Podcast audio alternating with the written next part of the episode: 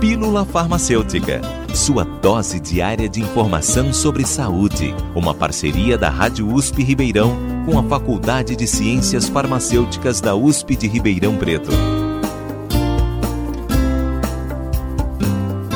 Como se controla o uso e a venda dos medicamentos psicotrópicos? Os psicotrópicos ou psicofármacos são medicamentos comumente utilizados no mundo para o tratamento de transtornos de saúde mental como a depressão, ansiedade, a esquizofrenia e muitas outras doenças psíquicas.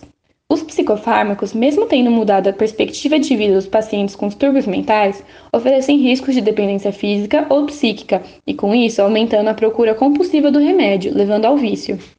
Para evitar que isso aconteça, os psicotrópicos são produzidos, prescritos e vendidos sob cuidados especiais, obedecendo leis rigorosas e normas de segurança.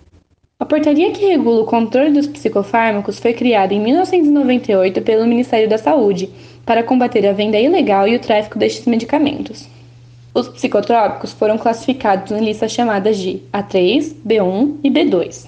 A notificação de receita do tipo A é de cor amarela, fornecida de forma numerada, controlada, gratuitamente pela Autoridade Sanitária Estadual ou pelo Distrito Federal, aos profissionais e instituições cadastradas em talonários de 20 folhas.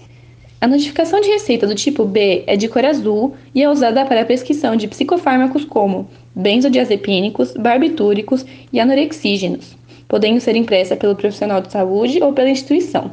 Desde fevereiro de 2019, as notificações de receita B passaram a ter validade em todo o território nacional.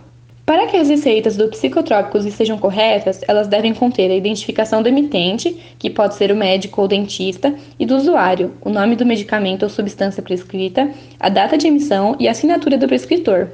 O Conselho Federal de Farmácia orienta para que o farmacêutico proceda com uma avaliação e interpretação criteriosa e cuidadosa do receituário e sempre que surgir dúvidas, que contate o prescritor para confirmação e realização de questionamentos pertinentes e fundamentados, assim como previsto no Código de Ética Farmacêutico. Em caso de dúvida sobre o transtorno de saúde mental ou sobre psicotrópicos, procure o profissional de saúde mais próximo. Giovana Bingri, estudante da Faculdade de Ciências Farmacêuticas da USP de Ribeirão Preto, para a Rádio USP. Você ouviu Pílula Farmacêutica. Dúvidas, sugestões, críticas ou elogios, mande um e-mail para pílulafarmacêutica.usp.br